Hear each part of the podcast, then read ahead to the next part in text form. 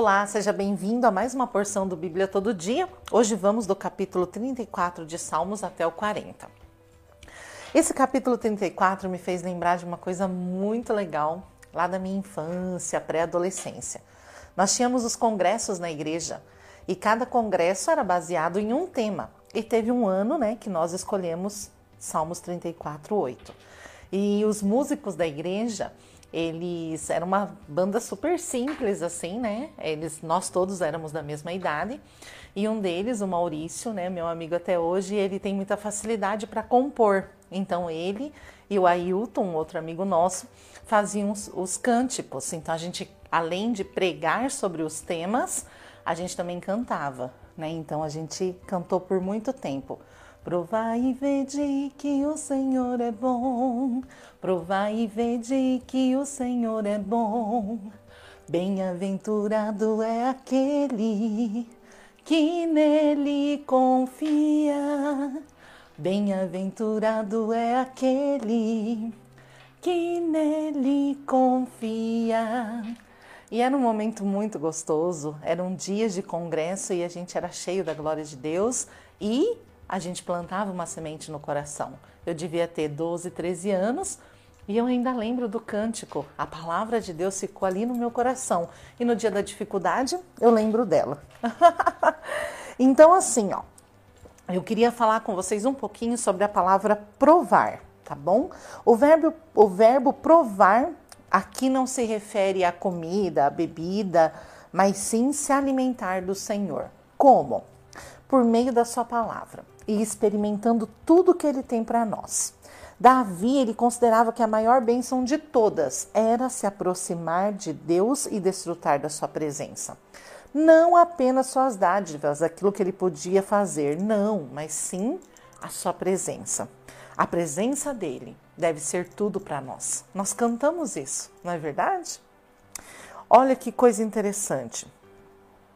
Porque nós temos constantemente a impressão que nossas orações não são ouvidas. E eu quero falar com você que tem essa dificuldade. Você acha que quando você ora, você faz teu momento com o Senhor, não passa da tua casa. Mas não é verdade. E eu vou te mostrar isso hoje dentro da palavra de Deus. Mas mais do que te mostrar dentro da palavra de Deus, eu quero que você é, pare de pensar dessa forma, que você amolde os teus pensamentos com os do Senhor, tá bom? E com certeza a sua oração, seu tempo de devocional vai se tornar muito mais intencional, muito mais prazeroso. Então veja lá no versículo 17 e 18. Veja a resposta do Senhor para sua vida hoje. Os justos clamam e o Senhor os ouve. Não diz talvez o Senhor ouça, não, e o Senhor os ouve. E mais do que isso, os livra de todas as suas angústias. De todas. Não faça uma seleção, não, é todas. Perto está o Senhor dos que têm um coração quebrantado e salva os contritos de espírito. Então ele nos ouve, ele sempre nos ouve e que isso possa fazer parte da sua vida e da nossa nova mentalidade a partir de hoje. Desfrute dos momentos com o Senhor, a oração é um prazer. Capítulo 35. Mais uma vez Davi está sendo perseguido por Saul e difamado por aqueles homens que rodeavam Saul e gostavam de alimentar o seu ego. Ele faz aqui três pedidos: Deus protege-me, recompensa-me e justifica-me. Davi encerra o salmo com um cântico de confiança e de alegria, testemunhando a retidão e o poder de Deus. No versículo 27, fala sobre a palavra prosperidade.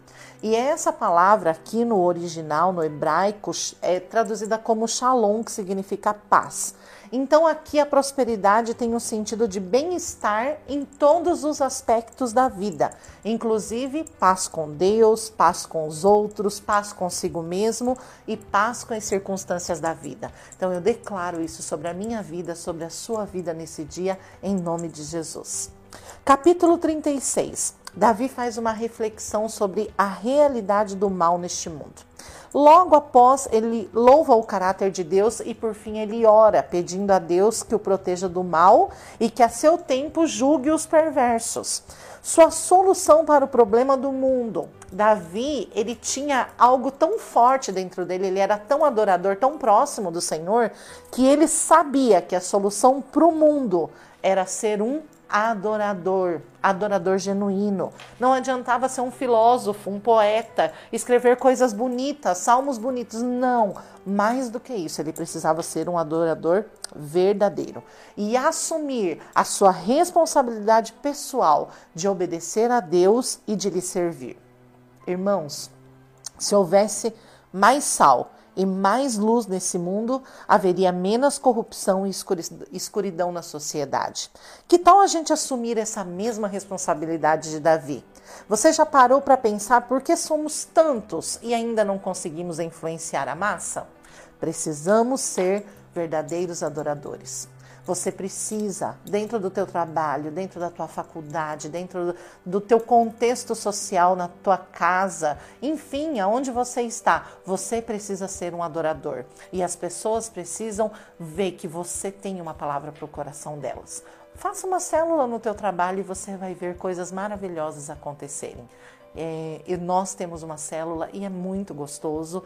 Eu louvo a Deus porque eu posso colocar ali sementes sementes no coração daquele povo e que um dia vão brotar, vão germinar, não é verdade? Então eu já estou pensando na posteridade. Eu estou tentando influenciar aquela massa que me rodeia. Faça isso também. Capítulo 37. Esse aqui é um capítulo muito impactante para mim. É refrigério, é descanso. eu costumo dizer que é água fresca em dia de calor é aquela limonada, né? então, o versículo 4 e 5 diz assim: Deleita-te também no Senhor e te concederá os desejos do teu coração. Entrega o teu caminho ao Senhor, confia nele e ele o fará. Se deleitar em algumas versões é agrada-te, vem do radical que significa criado em meio ao luxo, ser mimado, refere-se à abundância de bênçãos que temos no Senhor. Deleita-te em todas as bênçãos que Deus tem para você, em tudo aquilo que Ele te criou para você ser. Deleita-se nele, descanse nele. Se verdadeiramente nos agradamos e nos deleitamos nele, o nosso maior desejo, no nosso coração, o nosso maior desejo será conhecê-lo melhor. Entregue seu caminho ao Senhor. Faça conhecido o seu caminho ao Senhor através da oração. Coloque o Senhor no teu caminho através da comunhão, de andar com Ele, e você vai ver que o seu maior desejo vai ser estar na presença de Deus. Capítulo 38. Lá no versículo 10, né, Davi fala: O meu coração dá voltas, minha, as minhas forças me faltam. Quanto à luz dos meus olhos, ela me deixou. Pense num sentimento de solidão que Davi estava sentindo nesse momento. Talvez você também passe por momentos assim, que o seu coração dá voltas. Deus já te deu uma direção, mas o seu coração ainda dá voltas, a sua força está faltando. Você está tão cansado que talvez não há mais forças para você lutar contra essa circunstância. Mas eu quero te dizer: se levanta. Deus está com você e Ele tem um futuro de paz para você. Busque, ouça do Senhor. O que é que você vê quando você me vê? Essa é uma pergunta que eu faço constantemente para o Senhor no dia da tribulação. Eu descanso, eu paro em um lugar e eu falo: Deus, o que é que você vê quando você me vê? E eu anoto a primeira coisa que vem. E foi muito interessante porque no momento da minha vida onde eu pensei em parar de cantar, parei de, pensei em, em fazer outra coisa. E eu parei e falei, Senhor, o que, que é que você vê quando você me vê? E ele me respondeu audivelmente, uma voz. Eu tenho isso anotado nos meus cadernos de conversas com o Senhor, de, de pregações, e eu sempre recorro a isso. Uma voz. Pode não ser a melhor voz, e não é a melhor voz, mas é uma voz. E uma voz pode ensinar, uma voz pode transmitir um recado do céu, uma voz pode alegrar a vida de alguém, tirar alguém de um lugar muito triste, muito desanimador. Então quero te dizer que Deus tem algo para você mesmo em meio a todo esse turbilhão. Descansa o teu coração. Não deixe ele dar voltas, porque quando o coração dá voltas, ele olha para trás. Mas Paulo já nos fala, né? Deixando as coisas que para trás ficaram, nós avançamos para o alvo. Capítulo 39. Quero me apropriar do versículo 7. Diz assim: Agora, agora, pois, Senhor, que espero eu? A minha esperança está em ti. Ai, coisa linda! Esse é o versículo central deste capítulo 39. É um dos pontos mais críticos da experiência de Davi. Se a vida é curta e passa tão rapidamente, o que estou esperando? A maior preocupação não é quanto tempo vivemos, mas sim como vivemos. E a vida ela não é medida pelos bens. A vida ela não é medida por aquilo que você tem. A vida não é medida por aquilo que você faz, mas a vida ela é medida por valores duradouros. A vida ela precisa ser vivida com o Senhor. A vida precisa ser vivida em comunhão com a igreja. A vida precisa ser vivida com a tua família em harmonia. Deus quer reconstituir a sua família, Deus quer fortalecer a sua família. E a sua esperança está onde? Estamos vivendo de acordo com os valores da eternidade? Ao se voltar ao Senhor, Davi passou do desespero para a esperança, da estagnação para a ação. Nós precisamos viver na perspectiva da eternidade.